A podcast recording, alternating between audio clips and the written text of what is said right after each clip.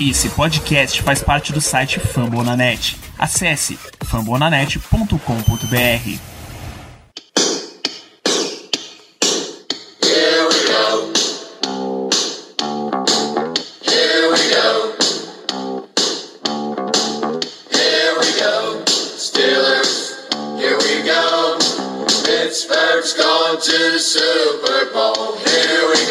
Muito bem, pessoal, estamos começando mais uma edição do Black Yellow Brasil Podcast, episódio 194 desse seu programa sobre os Steelers para todo o Brasil, direto de fambonanet.com.br, iTunes, Spotify, Amazon Music, Deezer, da onde você quiser, do sofá que você já está abraçado nele, na expectativa para playoffs. Eu sou Danilo Batista, seu host, condutor deste programa, mais uma semana. Agora viramos o ano, voltamos a ter programa pré-jogo, né? Era meio difícil fazer, fazer essas gravações no Natal ou fazer antes de um jogo da turma do terrão dos Steelers. Agora voltamos à vida normal, voltamos a ter esse pré-jogo. Vocês estão acostumados nesse programa que a abertura dele é um, um lance mais longo. Eu falo aqui um monólogo por uns 5 a 10 minutos sobre o jogo. Depois a gente entra com entrevista e os palpites dos meninos. Hoje a gente vai fazer um, um formato diferente, um pouquinho mais aprofundado, já que é jogo de playoff. Então eu tenho diretamente, desde o princípio desse programa, a presença da chefia Ricardo Rezende. Muito boa noite, Ricardo. Boa noite, Danilo. Danilo, uma satisfação estar aqui de volta essa semana. Teve gravação na segunda e já estamos aqui na atividade de quarta-feira. Semana de playoffs, né? Dois anos longe de playoffs faz isso com a gente.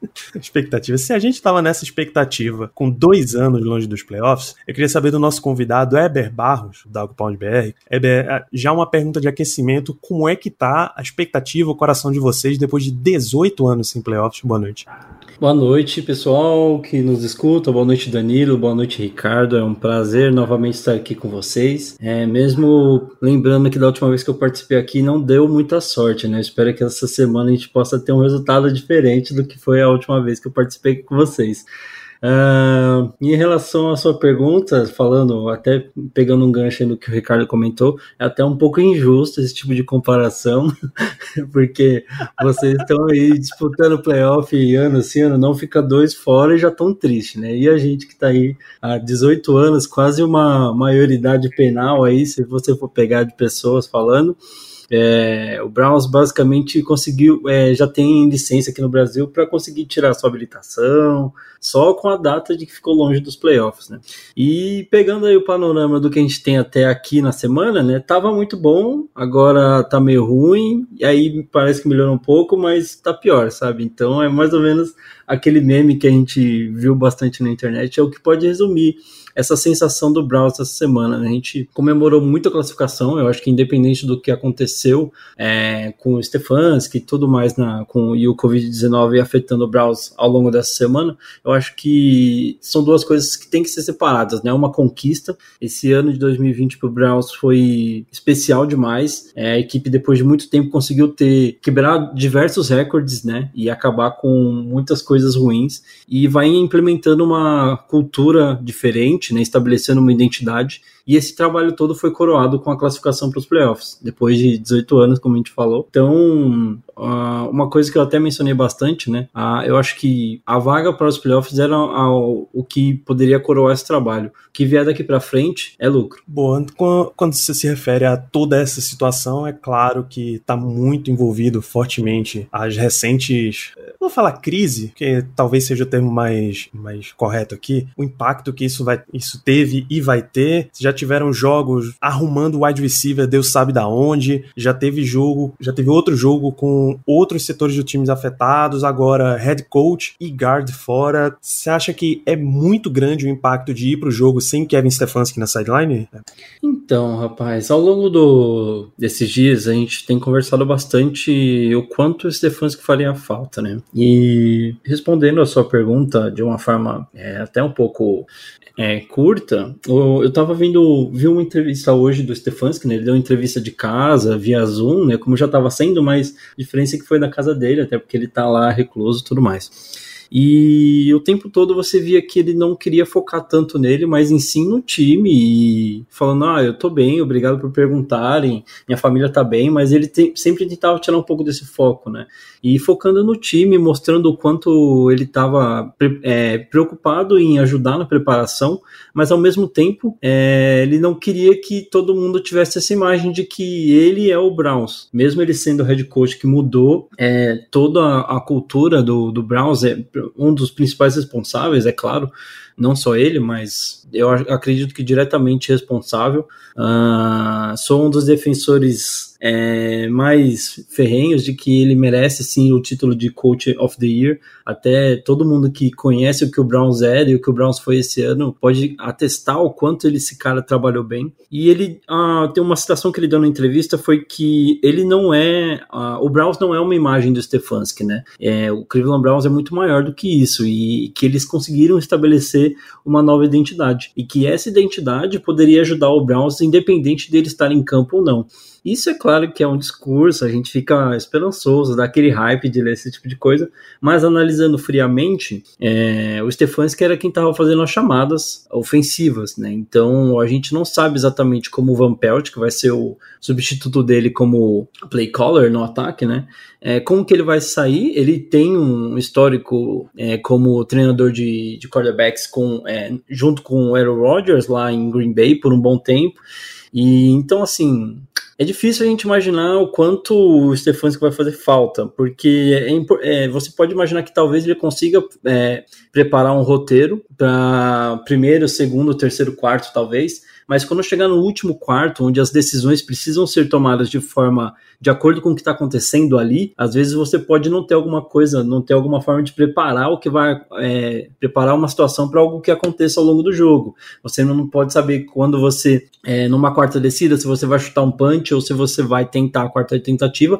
Isso quem tem muito tomado essas decisões tem sido o Stefanski. Como o Mike Prefer, que vai ser o substituto como head coach, né? E o Van Pelt vão lidar com isso, a gente não tem como prever, não tem como saber. Só, no só nos resta torcer para que toda a preparação que seja feita ao longo da semana, onde o Stefanski vai participar né, dos treinos, da, da pré-eleição no dia do jogo, que é o máximo até onde ele pode ir, pelo que a gente viu de acordo com as regras da NFL, é, a gente espera que seja suficiente para que o time é, consiga absorver o máximo de coisas possíveis e estar preparado para o jogo. Agora eu ia falar sobre o Stefanski. É, para mim também o Stefanski é, é, merece o Coach of the Year, o treinador do ano. O trabalho que ele fez foi muito, muito bom, incrível. É, no início no início da temporada a gente tava gravando, gravou uma série de episódios fazendo previews da, da EFC Norte, que a gente acharia. E aí quando a gente tava falando sobre o Browns, um dos pontos que a gente questionou se apontando que a contratação do Stefanski no papel tinha sido boa, melhor que as últimas contratações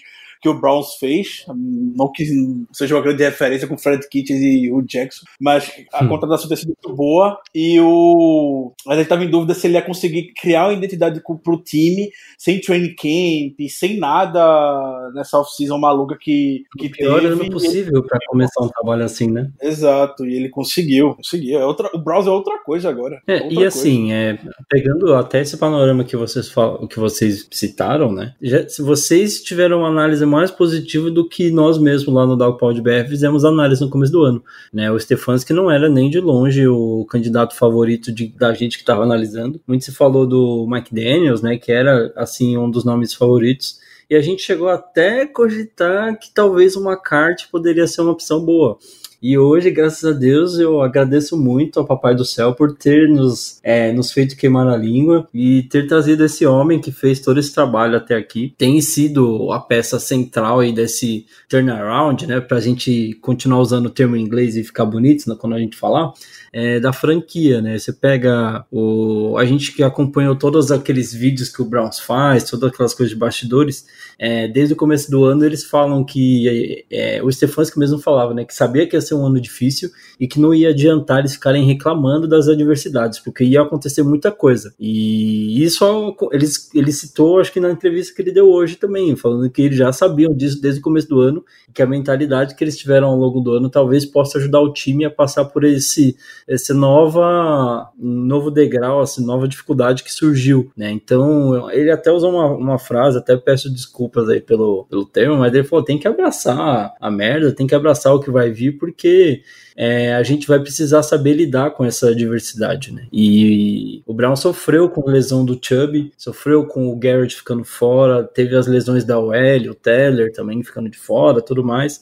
E mesmo assim, isso sem falar do que o Browns ele foi o time que é o segundo time que mais teve atletas que optaram por não jogar a temporada. O Browns teve todas essas lesões que eu citei. É, teve a lesão do Grant Delpit, que era um prospecto muito importante para essa defesa do Browns. É, Grid Williams não tem jogado, não, provavelmente não vai jogar essa temporada. É, a secundária do Browns é composta hoje por boa parte de jogadores que seriam backups no, na programação inicial. E mesmo com tudo isso, e mais um pouco que a gente citou, o time terminou com 11 vitórias e 5 derrotas apenas. Então é é, é, até me, é, peço desculpas por ter me alongado um pouco, mas quando eu falo, por exemplo, que a, a, a coroação desse projeto é, é justamente essa vaga para os playoffs, eu, eu, eu, eu gosto de. Eu, eu acho que tá ok, sabe? Claro que eu vou ficar muito mais feliz se acontecer mais, acontecer um milagre no domingo e a gente conseguir avançar.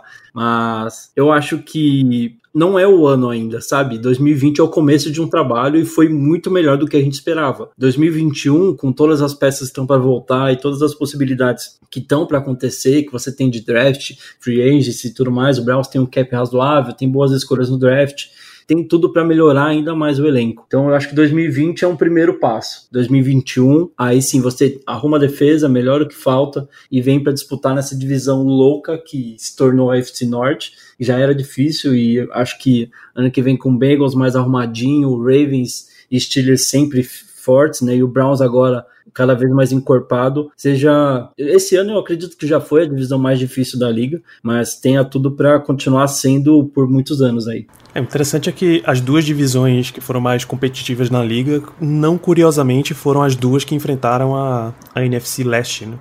Foi a FC Norte e a NFC, e a NFC West. As duas tiveram confrontos lá com, com Giants, com Washington, com Dallas, com Filadélfia. E aí deu, esse, deu esses resultados, essas campanhas bem altas. Mas falar um pouquinho de confrontos dentro, de, dentro desse jogo, Ricardo, claramente o melhor setor dos Steelers é a linha defensiva, é a unidade liderada por ele que esperamos que será o jogador defensivo do ano TJ Watt. E nesse jogo, o time que é número 1 um em sacks, tem o jogador número 1 um em sacks da temporada, 73 jogos seguidos com pelo menos um sec, vai enfrentar o que, pelo menos no Pro Football Focus, é a linha ofensiva número um. Qual a tua expectativa para esse embate? Então, Danilo, quem acompanhou o nosso programa é, do pós-jogo contra o Browns, lembra que eu comentei, fiquei até surpreso com a atuação de, dos reservas contra no domingo. É, o Chris Womley entrou muito bem em cima do Bitônio. O Bitônio não vai jogar essa partida, mas jogou muito bem em cima do Bitônio. O Alex Highsmith fez um, um matchup maravilhoso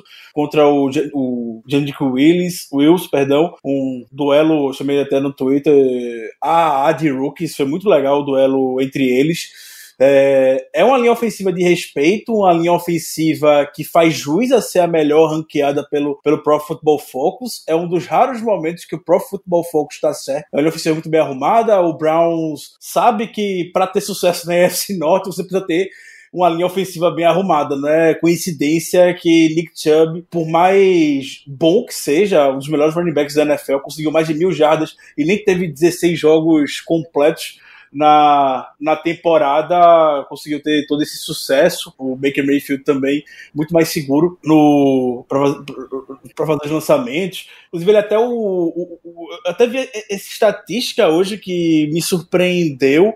É, o time do Browns, obviamente, um dos melhores e uma das melhores OLs que a gente comentou agora, os times que menos saem de pressão. E mesmo quando tem pressão, o Baker Mayfield está conseguindo sair muito bem em cima dela. É o melhor QB contra Blitz, ou um dos melhores QBs contra Blitz. Acho que melhor não, mas o rating dele está de tá 108.0, ou seja, um aspecto muito positivo dentro do jogo dele. É, mas tudo isso só para falar que vai ser o grande duelo, vai ser o duelo com cara de playoffs no, no domingo.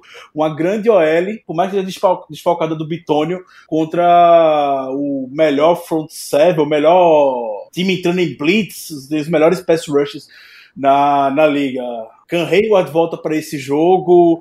Se o Bitônio sofreu contra o Chris Womley, é, o backup do Bitônio contra o Can Hayward vai ser um. tem tudo para ser um dos grandes caminhos que eles vai ter que, vai ter que explorar. Stephen Tweet tendo uma grande temporada.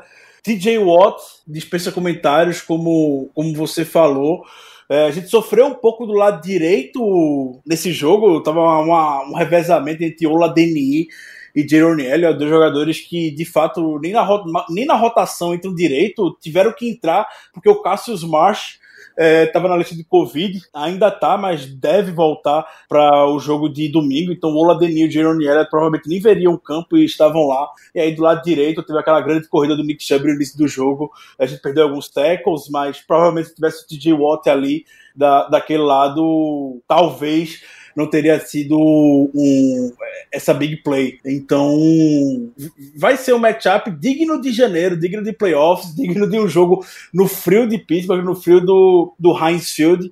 E eu não estaria tão otimista assim, mas depois do que eu vi domingo, com novamente com os nossos reservas tendo certo sucesso, eu fico um pouco mais otimista de que a gente vai ter algum tipo de, de sucesso contra botando pressão em cima do Baker Mayfield, um pouco semelhante talvez ao que tivemos no primeiro jogo no Heinz Field, que foi um dos piores jogos é, do quarterback do Browns nessa, nessa temporada. E a, a, aquele jogo eu tava revendo, nem lembrava desses detalhes, mas o Baker Mayfield chegou até sair no final do jogo, já tava com uma lesão nas costelas, no jogo a gente chegou muitas vezes em cima do Baker Mayfield, é, e aí, quando o jogo estava bastante perdido, o Stefanski não pensou duas vezes, tirou preservar o menino e botou o Casey Kino na partida. Realmente estava sem condições, então talvez seja um preview para domingo. Você acha que é nesse sentido aí, Heber, com a volta de com a volta de titulares ali na linha defensiva dos Steelers,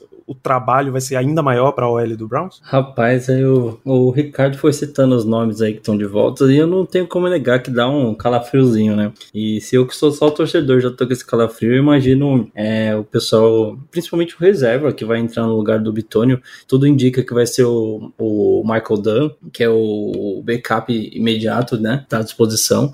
Uh, o Browns sofreu aí com a perda do, do Hubbard, né? Que perdeu a temporada. O Nick Harris, que era o novato que tinha entrado que era center, estava improvisado como guard, também vai ficar fora da temporada aí com lesão no joelho. Então sobrou, sobrou aí essa ingrata tarefa de substituir o Bitônio para o Michael Dunn, né? E, e como o Ricardo falou, é, a gente tem lembranças muito ruins do que foi aquele jogo na semana 3, se eu não me engano, né, entre Browns e Steelers, porque a gente tinha uma expectativa boa, porque o Browns estava vindo de jogos bons, né, uh, e a OL basicamente naquele jogo não conseguiu, eu, eu, não conseguiu jogar, né, não conseguiu fazer um bom trabalho, né, na verdade nem perto de bom naquele jogo, e era um dos jogos onde o Baker mais precisava da proteção, justamente por estar vindo de uma lesão que tinha sofrido no jogo anterior, né, e a gente de certa forma não estava tão apreensivo porque a gente sabia que tinha uma boa OL. E a OL naquele jogo acho que não viajou para Pittsburgh e deixou o Baker muito exposto. Ele apanhou muito mais do que é, do que apanhou nos outros dois jogos somados né? E isso foi bem. Eu, o Ricardo até citou que ele saiu do jogo, eu achei até que demorou um pouco para sair, né? Porque o jogo já estava perdido é, bem antes dele sair, né? Dele ser tirado. Era muito difícil o Browns buscar é, o resultado que estava no placar anteriormente. E o Baker ainda tomou algumas pauladas que poderiam ter prejudicado até mesmo o restante da temporada dele. Graças a Deus não foi nada sério e hoje ele está aí. Como o Ricardo falou, tem um, um dos ratings, é, dos melhores ratings saindo de pressão, mas a gente precisa lembrar que isso foi conseguido ao longo da temporada. O Browns, desde a semana 3, é, quando jogou contra os Steelers, evoluiu muito, né? Depois de tomar é, aquele atropelo contra o Ravens na semana 1, né? Conseguiu ir melhorando. Eu tô falando semana 3, mas eu tenho quase certeza que tá errado. Me perdoem, amigos. Uh, o Browns foi evoluindo ao longo das semanas, perdeu para os Steelers e depois disso conseguiu emplacar uma sequência de vitórias impressionante, conseguiu fazer jogos muito bons, com a OL sendo um dos setores mais sólidos, como o Danilo e o Ricardo já mencionaram. Tá, tá aí avaliado no PFF como a melhor da liga e em alguns outros lugares como pelo menos um top 5 aí da liga. É, é, isso vindo de uma equipe que não tinha nenhum tipo de proteção parecida no ano passado. Né? Então o Browns evoluiu muito, é, méritos aí para o Bill Callahan e também para as contratações que foram feitas. Quando conseguiu entrosar, o Baker conseguiu ter um lugar mais sólido para ficar e o Hunt e o Nick Chubb né, conseguiram aí usufruir muito bem desse, de, dessa muralha que conseguiu ajudá-los a conquistar boas jardas. Né? E uma coisa que acho que é até legal a gente citar, o Chubb não conseguiu jogar contra os Steelers no primeiro jogo, né? E aí no jogo de domingo a gente já viu que ele conseguiu mostrar que ele não, opa, tô por aqui, amigos. Lembrem de se preocupar um pouquinho comigo também. Mas a gente sabe que só o Chubb sozinho, provavelmente contra. Eu acredito realmente que talvez no touchdown, se o JJ Watt tivesse alinhado daquele lado, talvez não teria sido uma corrida, é, aquele rummy run, né? Correndo para touchdown. Uh, mas ao mesmo tempo eu confio muito que o, o Browns tem possibilidade sim de conseguir explorar alguns outros setores para conseguir fazer com que essas corridas engatem, né? Até porque muito do que a gente viu ao longo da temporada pro Browns é que o jogo, o jogo ofensivo ele gira muito muito em torno do jogo corrido para o Browns. Né? Se o jogo corrido está indo bem, o Browns consegue trabalhar bem os play actions, consegue fazer o jogo aéreo funcionar melhor. Então, o jogo corrido aí é a chave para que o Browns consiga ter algum sucesso. O problema é que para você conseguir um jogo corrido, você passa diretamente por conseguir, de certa forma, encontrar as brechas neste front seven de Pittsburgh, que é o, se não for o, melhor, como vocês falaram, né? Provavelmente deve estar tá aí facilmente no top 3 da liga. E eu estava até comentando com o pessoal no grupo hoje. Eu vejo o, o, o Browns se conseguir chegar no segundo nível da defesa, ele pode ter muito sucesso nas corridas né? Mas, porque o Steelers tem sofrido bastante com as lesões dos linebackers, perdeu eu não vou lembrar os nomes exatamente, peço até desculpa, mas teve pelo menos três lesões aí de titulares no, nas posições de linebacker, né? Então, o Browns conseguindo chegar até o segundo nível da, da defesa dos Steelers, ele pode ter bastante sucesso nas corridas. Agora, o problema é chegar até esse segundo nível, né? Porque o primeiro nível, o front seven ali, uh, que é muito, muito forte, mesmo sem o Dupree, tem conseguido bons números, tem conseguido manter a pressão do começo da temporada, é, eu acho que pode ser um, um dos pesadelos aí para o Browns. E eu acredito que ao longo da semana, um dos principais assuntos tratados ali naquela reunião dos coaches, aquela estratégia, talvez seja como que a gente vai fazer para amenizar essa pressão toda que os Steelers conseguem imprimir e como que a gente vai encontrar essas brechas aí para fazer o jogo corrido funcionar. Isso, Ricardo. O grande setor do ataque do Browns é exatamente esse jogo corrido, seja com Nick Chubb, seja com Karen Hunt. Como é que o Steelers faz para parar isso daí? Primeiro de tudo, acertar os tackles. Os Steelers vem nas últimas semanas com a tendência de perder tackles muito, muito grande, é, começando a preocupar. É, a gente estava conversando, brincando domingo no jogo que não era um dia para se estressar, a gente ia ficar de boa, vendo a turma do terrão lá, alguns jogadores tendo a sua primeira oportunidade na NFL e, e tudo mais, enfim, estava bem tranquilo para esse jogo. Mas uma coisa que irritou foram os tackles perdidos, justamente na, nessa grande corrida do, do Nick Chubb. É, então é, é, algo que me preocupa bastante. Não era um problema que o Steelers tinha dois, na defesa de 2019, por exemplo, que conseguiu dar um bom jeito nisso. Ele teve alguns, algumas temporadas bem com essa parte bem complicada. É, as 2019 conseguiram minimizar muito isso. Nessa temporada 2020, por grande parte, eu diria, bem como está ganhando se ganhou 11 jogos consecutivos, querer ficar apontando algum setor que talvez tivesse um pouco mais de dificuldade era um pouco, um pouco complicado, mas até com os perdidos não era algo que se estava em, em evidência na defesa mas nas últimas três, quatro, cinco semanas, ou talvez desde a partida contra, desde a derrota contra o Washington Football Team, é algo que pelo menos eu venho sentindo que, que tá, tá, tá pesando, tá, tá, tá, tá incomodando. É, e aí a gente espera contar com a volta do Robert Spillane, né? O Robert Spillane entrou muito bem no lugar do Devin Bush que se machucou justamente na partida contra o Browns, o nosso side linebacker titular, escolha a primeira rodada do draft do ano passado, tá fora da temporada, mas o Robert Spillane entrou muito bem e se mostrou muito mais seguro nos tackles do que o Avery Williamson, do que o, do que, até o próprio Vice Williams, do que o Marcus Allen, foi que meio que entraram nesse comitê de, de linebackers ali no meio das lesões que o Weber havia até destacado. O Ever Williams até vem melhorando nas últimas semanas, teve um bom jogo contra a equipe do Indianapolis Colts mas eu ainda não sinto muita segurança é, nele, é um jogador experiente e, e, e, tudo mais. Ainda bem que o Steelers trocou por ele, senão a situação estaria muito pior ali, mas ainda fico um pouco, um pouco preocupado com algumas jogadas é, dele. Robert Spillane traz essa questão de, de é, é, é, muito bom, muito, muito bom contra o jogo corrido. Jogador que perdeu pouquíssimos tecos até então na, na temporada. Até estava lembrando no Twitter aquele lance em cima do Derrick Henry na linha de gol que foi ele. Contra o, o, o, o Browns, quando ele entrou no lugar do Devin Bush, teve um lance semelhante em cima do Kareem Hunt. A gente sabe como o Kareem Hunt é um running back extremamente físico, um running back muito forte. E ele fez um lance muito semelhante em cima do Kareem Hunt. Então, Robert Spillane tem que voltar. Ele, o o ativou hoje, para aquela janela de 21 dias do injury, do, do injury reserve.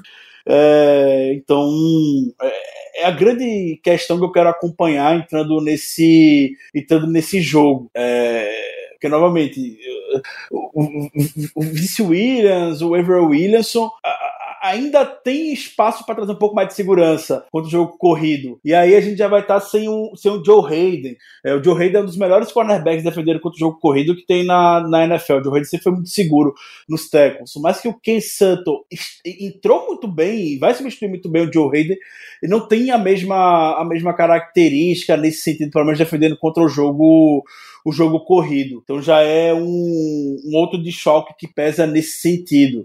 Então o, o, o Browns vai querer, isso é até redundante falar, de querer botar o jogo corrido mais em janeiro. É, eu achei até que no jogo de domingo teve uma hora que meio que largaram, parece, o jogo, jogo terrestre, mesmo com, mesmo com a vantagem até até boa. Dick Chubb estava com uma média absurda de jardas por tentativa. Mesmo assim, não exploraram ao máximo, talvez, do, do que podem. É, então, é, é, além de falar o óbvio da DL, no primeiro contato, conseguir sair muito bem dos bloqueios para conseguir impedir ao máximo o avanço do, do Nick Chubb, estilizando os times, ou se não, o time com mais tackles for loss na, na liga. Quando chegar no segundo nível, a gente só tem que fazer o nosso trabalho, que é fazer a jogada, fazer o teco. É basicamente isso. Bom, ainda mantendo nesse lado de ataque, vim aqui contigo, Heber. Uh um grande tópico que vai sempre circular o Browns é o Baker Mayfield. Se ele teve num grande nível, eu queria saber até de você como é que você achou o nível do Mayfield, até em questão de entrosamento com o que ele vai ter de recebedores, principalmente Jarvis Landry, né? Uh, Jarvis, e essa, esse grupo aí, Jarvis Landry, David Njoku, Austin Hooper, oh. é um grupo bem sólido de recebedores. O Harrison Brown deve voltar, o, o Rashad Higgins também, teve uma grande jogada no, no domingo, em cima do Justin Lane. É, dadas as armas que o Baker Mayfield tem, como o Jarvis Landry, um wide receiver muito, muito bom. Os demais jogadores são jogadores sólidos, não são primeiro nível, nem segundo nível na, na NFL. Mas já da situação, o Baker Mayfield tem jogado, para mim, muito bem. É, tirando toda essa brincadeira de torcida e, e tudo mais, é, o Baker Mayfield evoluiu bastante. E esse casamento com o Kevin Stefanski tá rendendo muito. É aquilo. O Kevin Stefanski tá deixando o Baker Mayfield jogar como ele se sente à vontade. Tá? Foi, foi, foi um fit, foi um casamento muito bom entre, entre os dois. Então é, tem muito snap que o Baker faz o rollout, é, tem, tem o play action. É, então, é, é, é algo que o, que, que o Baker Mayfield se sente à vontade, ele consegue se sair se sair bem, dadas as armas que o, que o Browns tem, perdeu o Odell Beckham Jr. Na, ao longo da temporada, é, tem o Donovan People Jones, o rookie, que, que entrou muito bem esse ano. É, tá jogando tá jogando bem sim o, o, o Mayfield. E se você permitir, Danilo, um pouco mais além aqui, essa questão ainda sobre o ataque do Brown, já que a gente tá falando sobre ele, é, o, eu tava vendo hoje pela tarde, e a gente comentou sobre isso na segunda no, no podcast, algo que me incomodou no jogo é, na defesa dos Steelers. E talvez isso pese pelo fato de que o Kevin Stefanski não vai estar na sideline chamando as jogadas e diagnosticando que isso está acontecendo. Talvez como é o nome do rapaz que vai chamar as jogadas, é, é, é o Alex Van Pelt. Alex Van Pelt. É o Van Pelt. Van Pelt, Van Pelt é, é, amigo do, é um amigo do Aaron Rodgers. Ah, beleza. É, e, e uma coisa que aconteceu bastante, e algo que acontece, na verdade, bastante contra o Steelers, com, com que enfrenta o Steelers, se ficar muito atento, é, são a, é, é, a, a, o Kit Butler e até o Mike Tony um pouco também, que já tem alguns anos para cá, eles não conseguem fazer ajustes necessários para igualar a formação ou igualar o personnel, como o pessoal fala lá no, nos Estados Unidos. De você casar basicamente sua defesa com a formação que tem no ataque adversário. É, e eu estava vendo hoje de tarde um, uma, uma reportagem, um, um, texto do Alex Kozora do, do Steelers Depot sobre isso. É, o, o Browns teve em vários momentos do jogo, que é basicamente o quê? E no empty set, no, com o Baker Mayfield saindo sozinho no, no backfield, ninguém do lado dele, é, e isso eventualmente acabava criando mismatches quando o, o, o Baker Mayfield saía no empty, criando mismatches no sentido de ver Jarvis Landry contra Alex Highsmith, Jarvis Landry contra Avery Williamson. Não vai ter a menor possibilidade de dois linebackers marcarem o Jarvis Landry na, na, na NFL. E, e, é uma tendência que os Steelers têm na temporada toda. É, e os números do, do Baker Mayfield sobre, com, essa, com essa situação o domingo foi 7 de 9, 72 jardas. E a gente não conseguiu fazer os ajustes necessários para evitar que essa situação venha a acontecer. Então, sem o Stefanski chamando as jogadas, talvez a gente possa se beneficiar disso. Talvez o Alex Von Pelt não diagnostique da mesma maneira que o Stefanski viu ao longo do jogo, ou talvez o Steelers faça os ajustes necessários para querer confundir, enfim, não sei. Mas é algo que, que constantemente acontece com, com, com, com, com, os Steelers é, e que pode ser fatal, já foi fatal em playoffs. Tom Brady era o mestre fazendo isso contra a gente. Quando a gente não viu Julian Edelman com Lawrence Timmons, enfim. Faz isso não, porra. É, é, Passa isso daí.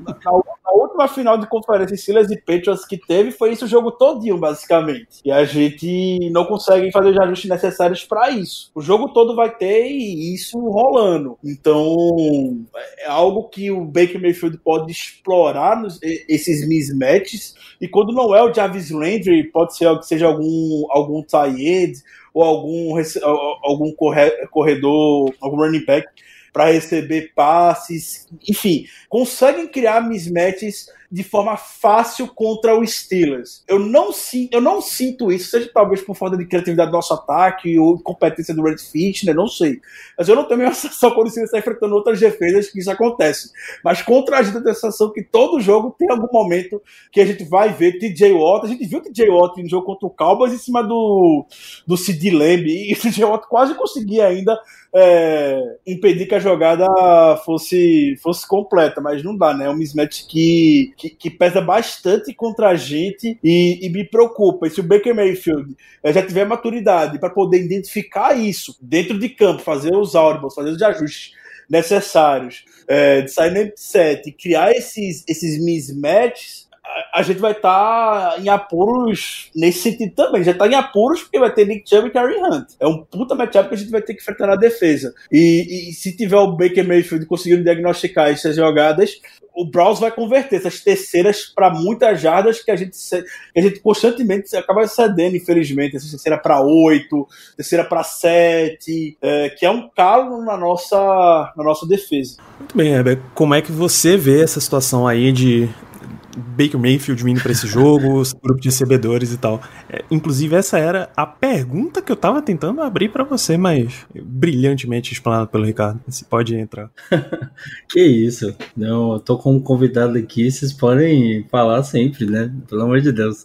Uh, cara, Baker Mayfield é um, é um caso, assim, para mim, de certa forma, pode até ser suspeito de falar, porque eu sou muito fã desde que ele chegou em Cleveland, né? Todo mundo esperou muito para que ele fosse starter e tudo mais. Aí conseguiu, teve um ano de Hulk sensacional, aí um segundo ano desastroso, e agora um terceiro ano começou de uma forma que poderia ser muito ruim, já foi muito questionado. É, se você pega, mesmo o Browns conseguindo bons números, é, ganhando jogos e tudo mais, você via pelo menos até a semana 3, 4, é, muitos torcedores pedindo a troca do Baker pelo Esqueci o nome do reserva agora, que beleza. Mas pelo QB Backup. É, pelo Case Keenum, obrigado. É a troca pelo Case Keenum. E era tipo uma coisa que a gente sabia, é, a gente que analisa, a gente que aprofunda um pouquinho mais, sabia que de certa forma era um absurdo, porque você estava, de certa forma, nos primeiros dias, nas primeiras semanas de um casamento, que tem se mostrado muito é, efetivo agora, né? Que é o Baker e o Stefanski.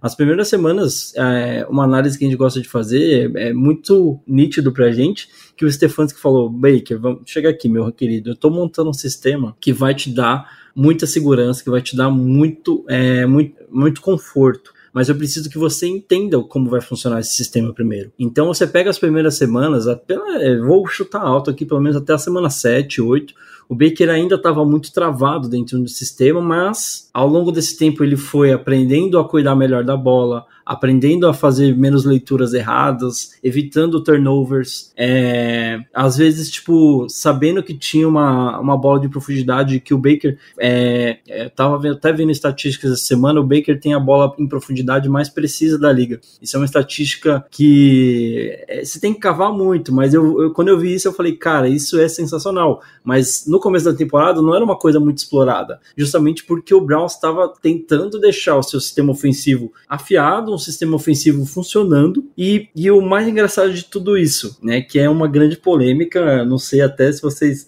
gostariam de discorrer sobre esse assunto, mas quando o Beckham se machuca contra o Bengals, no mesmo jogo, inclusive, o Baker tem um dos melhores jogos distribuindo a bola para outros alvos. É, onde ele teve que buscar o resultado no, na última jogada. Foi uma, um comeback, mesmo sendo contra o Bengals, né? Foi um comeback assim emocionante. Touchdown saindo no, no, na última campanha, nos últimos segundos do jogo. E o Baker ali voltou a dar aquela, aquela esperança para gente. A gente sabe que ele pode fazer isso, e a gente sabe que aquilo ali estava guardado em algum lugar. Mas parece que o Stefanski foi falando para ele: calma, ainda não é a hora, vai aprender no sistema, aprende a cuidar melhor da bola, para que você possa, é, para que mais é, futuramente a gente consiga pegar o melhor do que você faz e colocar dentro desse sistema que o Stefanski colocou, para que possa ser um sistema ainda melhor. E aí você foi vendo depois disso o Baker distribuindo melhor os passes, o Baker conseguindo arriscar bolas em profundidade, sofrendo menos interceptações o, e tendo leituras melhores, né? Então, assim, a evolução dele ao longo do ano é, é, nítida e se você começar a analisar números, ela fica ainda mais clara, fica cristalina, dá, dá para se dizer assim. O ataque do Browns melhorou muito conforme a temporada foi andando, né? E eu acho que para o jogo de domingo é, a gente tem aí um talvez o grande desafio aí da carreira do Baker até agora, né? Foi de certa forma emblemático o que aconteceu no final do jogo. Você vê o cara que quando é, foi perguntado lá antes de ser draftado que tinha muitos QBs que não queriam ir para Cleveland porque era uma situação trágica. A gente não precisa nem entrar em detalhe e o que, que ele achava disso. E ele mesmo pegou e falou que se tinha alguém que poderia ajudar o time a dar essa virada na história seria ele. E aí você pega o cara que conseguiu conquistar o first down e garantir a classificação do Browns para playoffs depois de 18 anos foi o Baker Mayfield. Então, assim, pra gente isso foi muito simbólico. É, é assim, eu não sei se isso de certa forma foi desenhado para ser assim, a jogada, não sei o quê, mas acabou sendo muito histórico. E eu acho que domingo ele tem uma outra oportunidade, é, porque a situação tem se desenhado muito para isso ele não vai ter o Stefanski, ele vai ter que mostrar que ele, junto com o Van Pelt, vão conseguir dar conta desse ataque, e mais do que nunca, ele vai precisar ser um líder em campo, ele vai precisar tomar atitudes que talvez é, junto com o Stefanski ele não precise tomar porque ele conversa muito e o Stefanski acaba ajudando mais mas, por exemplo, leituras mais rápidas, sabendo que o DJ Watt vai estar de volta, vão ser muito importantes. Essas, tentar achar esses buracos que o Ricardo é, expôs aí vai ser muito importante, mas às vezes é, é, a, a, jogada pode estar ali, mas quem vai precisar fazer essa leitura rápida vai ser ele. Então, quanto mais ele conseguir desenvolver esse lado no domingo, quanto mais ele conseguir é, motivar o ataque a ter um grande jogo, eu acho que talvez as chances dos Browns que diminuíram, já eram, na minha visão, não eram tão grandes assim, uh, mas acabou desanimando bastante com o que foi acontecendo ao longo da semana. Mas uh, eu acho que se o, o, é, o Baker conseguir ter esse jogo muito fora da curva, o Browns possa ter uma chance. É, de surpreender os Steelers no domingo. Beleza, dá, vamos dar uma virada no campo aqui. Acho que a gente passou por todos os setores do ataque do Browns passar pro lado de defesa. A, a, gente sabe que a linha defensiva de Cleveland é muito forte e a gente até sabe que em algum ponto ela vai funcionar. Tipo, a pressão vai vir constantemente, constantemente mesmo sem Olivier Vernon, que foi mandado para injury reserve. O Miles ah, Garrett vai estar tá sempre aparecendo, sempre enchendo o saco. Então, o front seven linha defensiva, esse setor de pass rush vai funcionar com certeza. E aí, Ricardo, como é que você vê essa questão do dessa equipe, desse grupo liderado pelo Garrett contra a linha ofensiva do do Steelers, que ela vem funcionando, ela até cedeu muito pouco sec nessa temporada, mesmo quando ela fica trocando trocando jogadores. A gente já viu Kevin Dotson entrar de right guard, entrar de left guard, a gente já viu JC Hassenauer, a gente já viu Devin Gray, que nem tá mais com os Steelers, Matt Filer, enfim, muita gente já passou por aí, e mesmo assim a linha se manteve relativamente sólida. Como é que você vê esse, esse lance? Desculpa até cortar o Ricardo, mas eu acho que a análise é só essa, né? Só da, da DL do Browns, porque mais para trás não precisa não tem nem o que analisar. olha, olha que a gente vai chegar lá, vai, cara.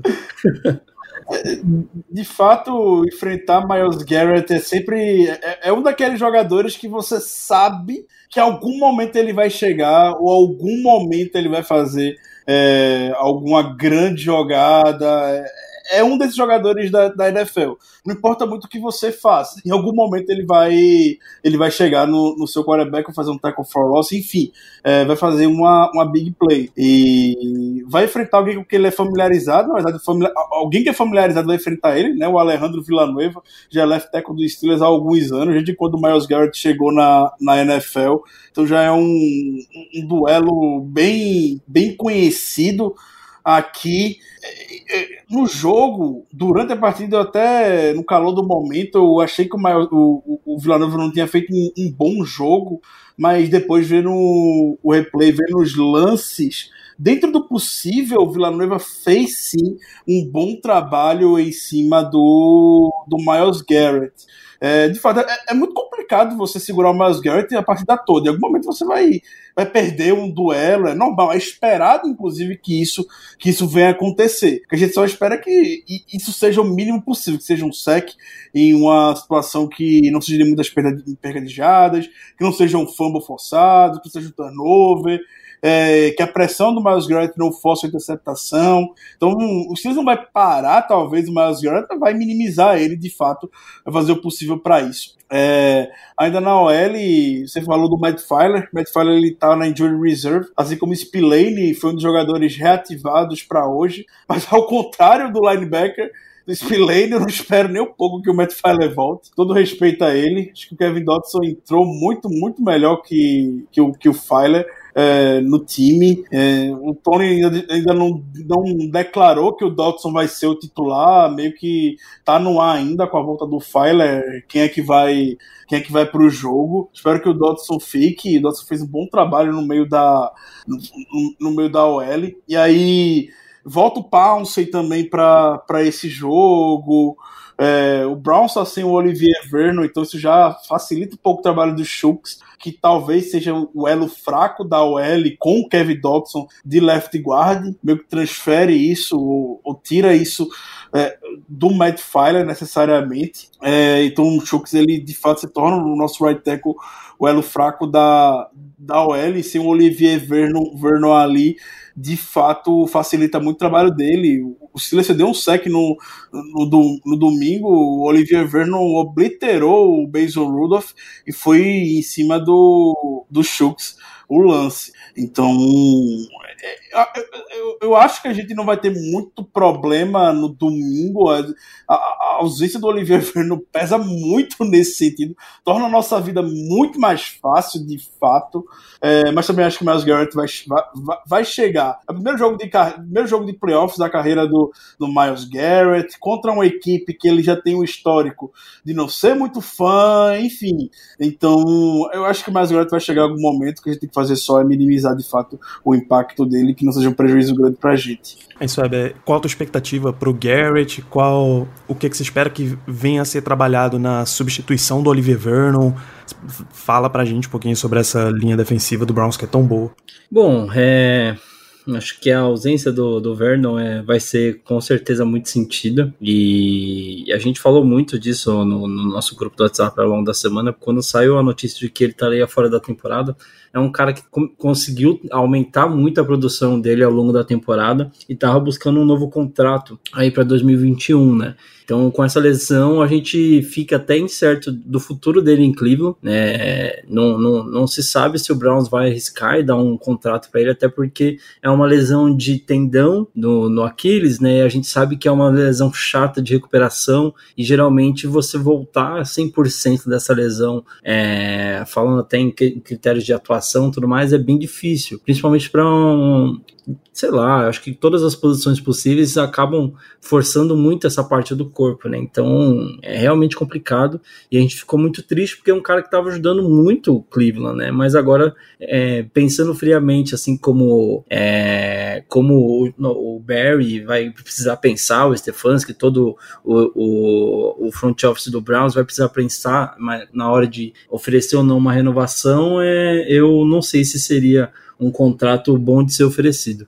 Mas falando da, de quem vai para o campo, né? O Garrett tem enfrentado muitos problemas de saúde após a ele ter sido acometido pelo Covid. Né? Ele perdeu dois jogos e desde que voltou, você tem visto ele muitas, é, muitas vezes na sideline, o o que não era muito comum né? Garrett sempre foi um cara muito que teve um, vigor físico muito é, elogiável e é um cara muito dedicado, mas ele mesmo falou, acho que no, no primeiro ou segundo jogo dele, é, voltando do Covid, que é uma bosta, que ele não conseguia realmente ter o mesmo desempenho justamente por causa do fôlego, ele sentia aquela coisa do ar faltando e todos os sintomas que a gente sabe que o Covid acaba causando, principalmente em atletas profissionais que dependem muito do, do desempenho, da performance para conseguir atuar e, e terem aí destaques, partidas é, notáveis, né? E o Garrett é um cara que depende muito do físico também, né? Então uh, a gente tem visto ele é, descansando muito mais do que o normal,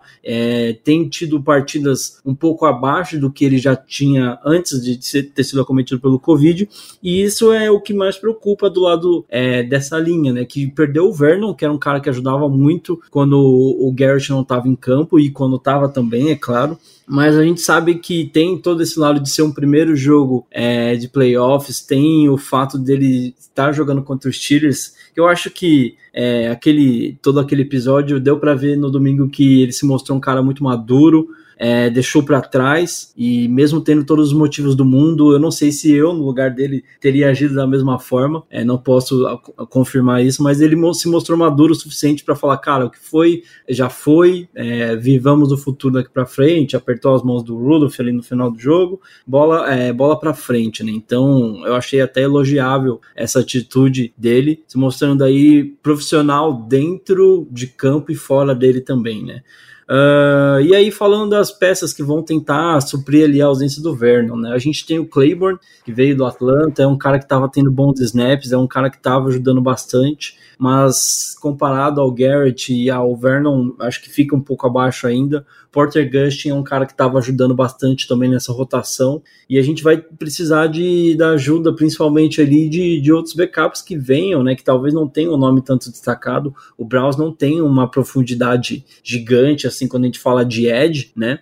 Mas tem bons nomes ainda que podem vir a, a manter toda esse, essa fama que o Browns conseguiu criar de ter um bom front, de ter aí uma, uma defesa forte é, pressionando o quarterback. E a gente espera que essa motivação toda do Garrett, e não só dele, mas de vários outros jogadores que estão jogando playoffs pela primeira vez, possa ser aquela coisa do, do espírito de, cara, você não vai dar na, na habilidade, na qualidade, que a gente possa ir na raça e na vontade, né? Porque quando a gente fala de playoff, trazendo aqui para terras brasileiras é quase igual jogar Libertadores, né? Tem que ser naquela questão da raça e dar o coração, porque você sabe que é o último jogo que você pode estar tá jogando ali, né? Então, é jogar o jogo da vida mesmo. E talvez esse fator acima de muitos outros possa ser alguma coisa que possa ajudar não só a, a DL no geral, mas o time todo. É isso, Ricardo. Acho que o último setor que falta a gente.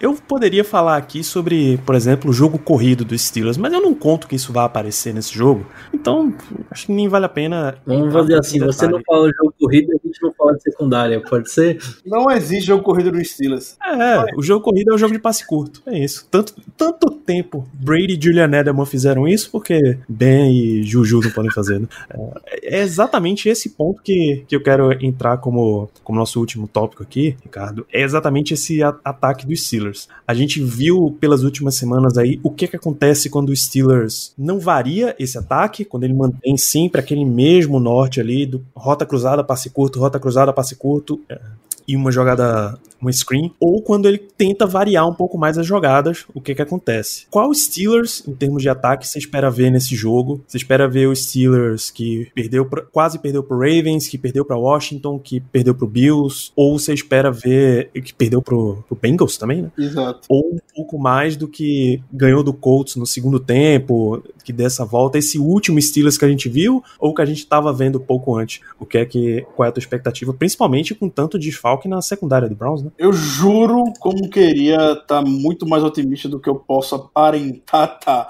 Mas eu ainda, eu ainda acho que esse ataque tá uma, uma incógnita. Eu sei que aquela virada impressionante contra a equipe do Indianapolis Colts conta bastante, tem que ser reconhecida, a gente aplaudiu, foi maravilhosa, que foi, que foi justamente o, Steelers voltando ao que tinha feito na temporada quando ganhou 11 jogos consecutivos, verticalizou mais o campo, as bolas longas começaram a entrar, não foi só esses passes curtos, é, ao ponto de Juju teve jogo nessa temporada de 9 recepções, 35 jardas, 34 jardas. Isso não é número de wide receiver para ficar recebendo check down toda hora, por mais que seja a extensão do jogo corrido.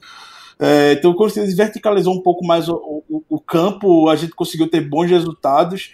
É, viu contra o Colts, contra o Browns, o Major Rudolph teve o seu melhor jogo a camisa do Steelers. Não que tenha sido 100%, tem sido muito bom, é, mas dentro de toda a sua limitação, quando o Mason soltou o braço, ele, ele teve muito sucesso. Achou o Deontay Johnson duas vezes, achou o Claypool, é, então, é, é, eu acho que passa por aí. O ataque do Steelers, para mim, é, é, é, uma incógnita, justamente pelo ponto que você falou, Daniel. Tem hora que inventa demais sem a menor necessidade. Quando o ataque do Steelers vai pro simples, não é nem o simples, mas vai para o que ele tá acostumado, o que é, ele faz de melhor o ataque engrena. A gente viu no início da temporada a movimentação pré-snap, os motions, que estava dando super certo. Do nada isso parou, da noite pro dia, literalmente foi retirado do Steelers. Aí a gente voltou um pouco mais recentemente e começou a ter um pouco mais de, de sucesso. É, o, o, passe longo do Big Ben não estava entrando, a gente também não estava chamando, era só passe curto. É uma terceira para oito, a gente dá a bola pro Deontay Johnson na rota cruzada atrás da linha de scrimmage. Aí não consegue, não tem quem consiga isso. Então, tudo isso, de fato, acaba pesando contra e cria essa desconfiança, porque o que a gente viu nessa sequência ruim do Steelers foi uma sequência de três jogos, três derrotas, onde o ataque do Steelers teve a sua pior performance, pelo menos na era Big Ben, com toda certeza. A gente não conseguia um, a gente não conseguia um first down no primeiro quarto, na primeira campanha do jogo. É, depois de sei lá quantos jogos, a gente conseguiu a primeira campanha com first down nesse domingo contra o Browns com Mason Rudolph. O Steelers nos últimos sete jogos só anotou sete pontos no primeiro quarto das partidas. É um ataque que engrena muito rápido. Então tudo isso acaba levando preocupação para mim ainda. Eu sei que as últimas partidas podem trazer um pouco de otimismo, mas ainda fico um pouco preocupado com, com o ataque. Para mim é uma incógnita ainda que a gente vai ver no domingo.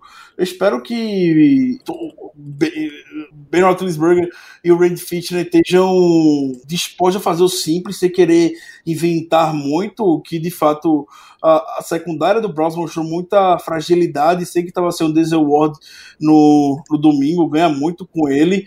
É, mas mesmo assim a gente sabe que é uma secundária ainda fragilizada. O Weber falou, sem o Grant Delbit, que era um, uma expectativa grande do time para essa temporada, uma grande aposta para eles. O Andrew Senderro, o Carl Joseph talvez não tenha correspondido às expectativas lá atrás. O Terence Mitchell, nas duas partidas, sofreu com o Claypool. Na primeira partida sofreu com o Claypool, no domingo sofreu com o Claypool. Claypool. Então a gente vai ter essa chance, a gente vai ter um mismatch a nosso favor em alguns, em alguns lances. Resta saber que ataque dos Steelers vai aparecer. Se é o ataque dos Steelers complicado, que é o ruim, ou o ataque simples, que vai ver o Claypool com o Terrence Mitchell, vai ver que tem uma vantagem e vai lançar eventualmente a bola para ele.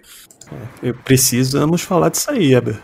o que sobrou da secundária do Brown e o que, qual é a tua expectativa contra esse grupo aí dos Steelers?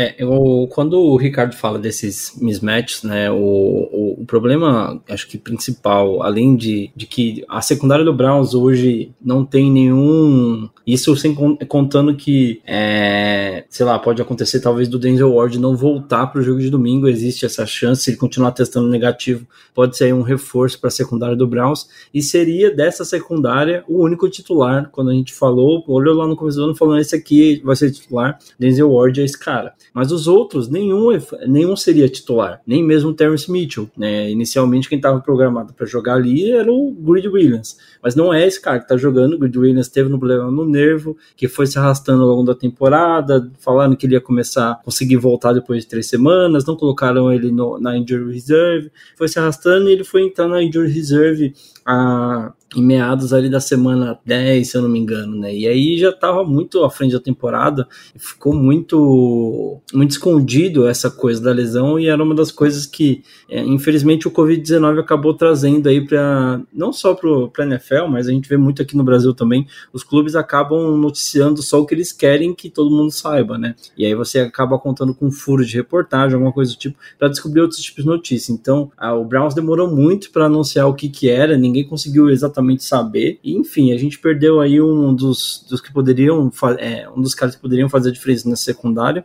E aí a gente está vivendo aí de Terence Mitchell, a gente está vivendo de Robert Jackson, de Kevin Johnson, que não está disponível também, porque foi diagnosticado com Covid na semana passada, né? A gente está vivendo de Andrew Sanderro, meu Deus do céu, é, e o Carl Joseph, que teoricamente é um dos nomes aí que tem ido bem, né? A gente teve a contratação do Ronnie Harrison é, no começo da temporada, que foi um cara que veio para agregar muito e provavelmente deve continuar fazendo dupla aí com o Green Delpit na temporada que vem, é um nome que ajudou muito, agradou muito o Browns, mesmo ainda não tendo tantos snaps quanto a gente gostaria que ele tivesse. Mas é, a gente tem muita certeza que é o nome que vai figurar como é, titular na, na, dupla de safety do Browns para o ano que vem. Uh, Sandero tem sido titular, mesmo contra a vontade de muitos ou todos os torcedores do Browns. É, foi aí já diagnosticado como um dos piores. Diagnosticado é ótimo, mas avaliado como um dos piores safeties da liga. É, em em todas as avaliações que a gente viu, né? É um cara que erra muito, é um cara que a gente sempre falou que em algum jogo ia custar uma, uma é, custar uma derrota para o Browns, né? Sempre estava chegando muito atrasado nas bolas, mas acima de tudo, o problema que o Browns tem quando joga contra os Steelers é justamente os, o tamanho, né? O os receivers dos Steelers têm essa vantagem, por exemplo, o Claypool é um cara muito alto, então se você pegar até mesmo o touchdown dele contra o Mitchell, você vê que o Mitchell estava bem na cobertura, estava muito em cima, mas o Claypool consegue usar o fator de ser mais alto, de ser mais forte, para conseguir vencer a batalha no catch e fazer o touchdown touchdown. Né? E isso não foi só nesse touchdown, em outras jogadas você vê é, as bolas longas, o Claypool conseguia adiantar, é, antecipar o catch, né, justamente por conta do tamanho. E não é um problema que só o Terrence Mitchell enfrenta, né? Todos os outros DBs, os outros cornerbacks do Browns, não são muito altos. Então acaba que esse matchup, o Steelers acaba sempre levando, levando muita vantagem, porque a secundária do Browns não é muito alta. Então, essas bolas em profundidade, além de você ter um sistema que não está conseguindo fazer boa cobertura de passes longos, você ainda tem mais um problema que é a questão da altura, que acaba atrapalhando muito, muito mais do que deveria atrapalhar é, o, o, jogo defensivo do Browns. Né? Então, assim, a expectativa é que o front seven consiga fazer um bom jogo. É, o grupo de linebackers do Browns, que desde o começo da temporada tem sido muito questionado por nós, melhorou bastante. Inclusive no domingo eu achei que foi um dos jogos onde o grupo conseguiu ir muito bem né? Jacob, Jacob Phillips, que é um Hulk, vindo aí de LSU, teve muitos problemas com lesões, mas nesse último jogo contra os Steelers teve um dos melhores jogos da temporada, atuou muito bem, inclusive ajudando a parar o jogo corrido. E mesmo que vocês achem que não, ah, meu Deus, tem muito problema, é importante demais você ver o, os linebackers conseguindo parar o jogo corrido, ajudando inclusive a marcar um pouco mais quando a situação de passe. É, a gente espera que esse, o grupo de linebackers esteja tão bem quanto foi no domingo. Vai ter a volta do BJ Goodson, que tem sido um, um dos líderes aí dessa equipe nessa temporada. E então é mais um reforço que a gente espera que consiga ajudar a não deixar tão exposta assim essa secundária do Browns, né? Porque já sofreu muito ao longo dessa temporada e no último domingo isso também, mesmo não sendo o quarterback titular dos Steelers, a gente acabou sofrendo, acho que foi o jogo que o Mason Rudolph mais teve jardas na carreira, foram 300 e poucas, se eu não me engano, não consigo lembrar de cabeça agora, mas eu sei que foram mais de 300. Então, a gente espera que o Denzel Ward volte. É, fica aquele questionamento que aí, ficou aí pelo menos é, duas semanas fora, duas, é, acho que pelo menos uma semana fora. Tem a questão do que agora ele realmente testou positivo para Covid, então a gente pensa todo o lado da saúde, se realmente vai estar tá bem para jogar, né? Mesmo liberado, a gente não sabe como é que vai estar tá a questão de fôlego, principalmente numa posição que você depende muito do fôlego, você precisa correr muito bem, principalmente para marcar os, os receivers rápidos que os Steelers têm. Então a gente fica nessa dúvida. Se jogar, a gente espera que ele consiga fazer diferença, como tem feito. É, é um, é um jogador que é, é primeira, primeira escolha, de é, escolha de primeira rodada, tem feito muita diferença por Browns né? Mas sozinho não tem conseguido fazer tanta diferença. Então, quando ele joga, a gente tem certeza que a, a secundária do Brown sobe um degrau, mas ainda tem alguns buracos que a gente espera conseguir, por alguma mágica ou algum milagre de Deus, alguma boa vontade do nosso Senhor, a gente consiga escondê-los melhor e complicar um pouco a vida do Big Ben. Mas eu acho que o jogo em si, para o Browns conseguir evitar essas bolas em profundidade, passa muito em torno da pressão na frente funcionar muito bem, é, apressar o passe do, do Roethlisberger para que a secundária consiga não ficar tão exposta assim. Beleza, por fim, contigo mesmo, Heber, a expectativa final para o jogo. É, fica aí a grande pergunta se 18 anos fora de playoff, se entrar nessa justamente contra um time que é mesmo dois anos fora só, é um time já veterano, já sabe como funciona jogar em pós-temporada. Os principais jogadores do Steelers já tiveram na pós-temporada, né? não vou nem falar de, de Ben Roethlisberger, por exemplo. É um muro muito alto pro Browns escalar, é o adversário ideal para eles por ter essa rivalidade, ser um time que já conhece. Qual é a tua expectativa pro confronto e pro jogo?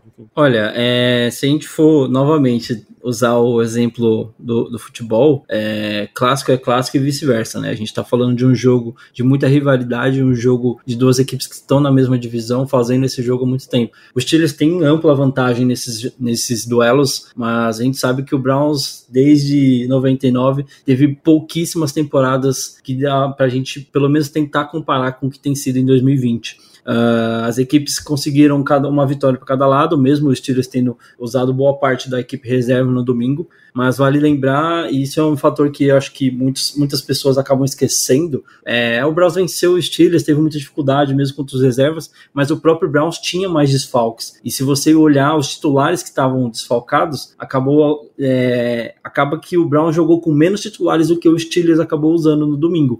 Então, as duas equipes, de certa forma, estavam bem desfalcadas, isso explica ao, a, o Browns não ter conseguido, de certa forma, um jogo muito melhor contra os Steelers. A, a situação para domingo não, não mudou tanto, a gente tem mais desfalques ainda, inclusive a, o desfalque do Kevin Stefanski, que é o grande nome aí da franquia, Uh, mas como você falou, a temporada é, de 2020 já tem sido muito melhor. É um ano onde cada torcedor do Browns, independente do que acontecer no domingo, vai tá, vai terminar a temporada muito mais satisfeito e muito mais esperançoso do que tá para vir. Uh, agora, falando do jogo de domingo, é, não, eu acho que seria hipócrita da minha parte falar que a gente espera que o jogo seja é, tranquilo. Eu acho que está muito longe de ser um jogo tranquilo para o Browns. O Browns tem muitos mais problemas do que soluções para é, o jogo. E mas como o Stefanski falou nas entrevistas, né, a equipe tem se preparado muito bem para enfrentar adversidades.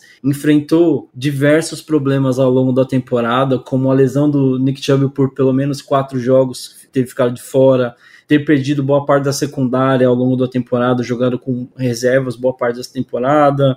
Uh, e entre outras coisas, e mesmo assim a equipe terminou com 11 vitórias, mesmo diante de tudo isso, desses todos os problemas, de um head coach novo, implementando um sistema novo, uma cultura nova na franquia. O Browns conseguiu essa resiliência e chegou até, a tempo, até os playoffs, coroando essa atuação. Uma vitória no domingo seria muito mais do que qualquer torcedor do Browns espera. Mas, por se tratar de clássico, por se tratar dessa rivalidade, eu acho que o jogo acaba ficando muito mais parelho na questão da vontade, de você querer ganhar por ser um rival, por ser uma primeira vez nos playoffs. E é aquela coisa, é mata-mata. Você sabe que é, amanhã pode não ter outro jogo. Então, por que não arriscar ali uma coisa que talvez na temporada regular você não arriscaria? É, você é, pode ver algum cenário onde o Baker consiga, de certa forma, se consagrar, sabendo que existe todo. está tudo ali, de certa forma, propiciando um cenário bacana para ele.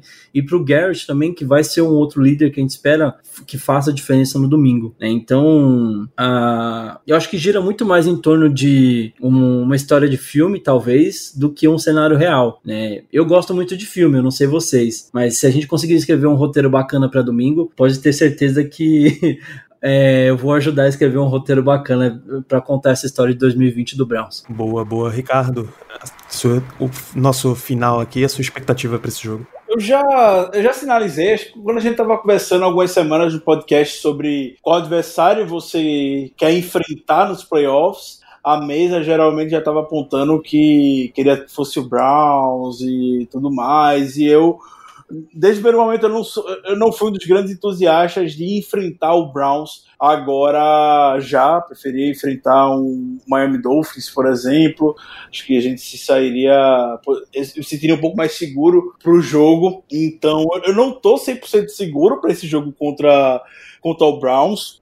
É, o Steelers passou por para quem acompanha o Steelers já passou por, muita, por muitos traumas em jogos no Heinz Field na era Mike Tomlin. Teve derrota para não Heinz Field, né? Teve um jogo que foi fora de casa contra o Broncos. Teve derrota para David Garrard no Jaguars. Teve o, a derrota para o Tim Tebow. Teve a, a queda de 45 pontos para o Blake Bortles. É, então são derrotas que, que dói, que eu fico com o pé atrás em primeiro jogo de playoffs do Steelers por conta disso. O engraçado é que o Steelers é geralmente o time que engrena quando vence o primeiro jogo de playoffs. Na era Mike Tony foi assim: ou é o one and done, ou o time vence e, e, e consegue sair bem. Teve algum um jogo alguns anos atrás contra o Broncos no Divisional Playoffs, contra aquele Broncos que foi campeão do Super Bowl. O Steelers esfacelado, mas o Steelers quase venceu. Perdeu por conta de, de um lance do DeMarcus Ware é, e é aquele tipo de lance que a gente falou que o Miles Garrett é capaz de fazer. Em um lance você muda completamente a partida. E o Miles Garrett fosse um fumble, em, perdão, Demarcus Ware fosse um fumble em cima do, do Fitzgerald Toussaint. É, então, o primeiro jogo de playoff, eu sempre fico muito nervoso quando se trata de Steelers. Eu tô diferente para esse jogo de, de domingo, quando esse histórico. É, obviamente, a gente sempre, pelo lado clubista, confia, acredita, quer que a vitória venha, mas não acho que vai ser tão fácil quanto algumas pessoas já estão pintando por aí. É, que por conta da situação do Browns, o time vai passear em campo e tudo mais. Não acho que vai ser assim, acho que vai ser um jogo de AFC Norte. E jogo de AFC Norte em playoffs tem sempre os Steelers envolvidos, geralmente, né? Já teve, Steelers já teve batalha, duas batalhas contra o Baltimore Ravens na era Mike Tony, uma final de conferência, jogo de divisional playoffs. Teve aquela batalha sanguinária contra o Bengals alguns anos atrás. E agora volta para mais um jogo de FC Norte, agora contra, contra o Browns. É, então não acho que vai ser jogo simples, vai ser jogo pegado. Jogos de FC Norte em playoffs sempre são pegados, a diferença é de no máximo uma posse de bola, geralmente. Não acho que vai ser diferente domingo. É, Steelers vence, mas não tão simples quanto muita gente já quer pintar. Acho que tem que ter pé no chão para esse jogo. O Browns tem um jogo terrestre, com jeito corretor respeitável e que pode engrenar sim durante a partida e pode estar sim o ritmo do jogo. Pode estar o ritmo do jogo sim, que é, é Nick Chubb e Kareem Hunt. Então, tem que ter muito cuidado com essas questões. Janeiro é muito voltada para isso. Então, vamos ver o jogo preso no, no sofá, mas torcendo, é claro, pela vitória. E grande abraço aos amigos e obrigado, Weber, por participar hoje conosco. É isso, Weber obrigado pela tua participação aqui. Aproveita e deixa o recado pra galera que quiser acompanhar o lado Browns desse confronto e continuar, claro, ouvindo e lendo vocês falando sobre o Browns, onde é que encontram o Dog Pound BR. Bom, pessoal, eu queria pelo menos, antes de qualquer coisa, agradecer vocês aí pelo convite novamente. Espero que dessa vez, como eu falei no começo, dê mais sorte, porque da outra vez quase pedi para tirar o episódio do ar porque foi um atropelo e a gente espera que dessa vez tenha mais sorte no jogo contra os Steelers.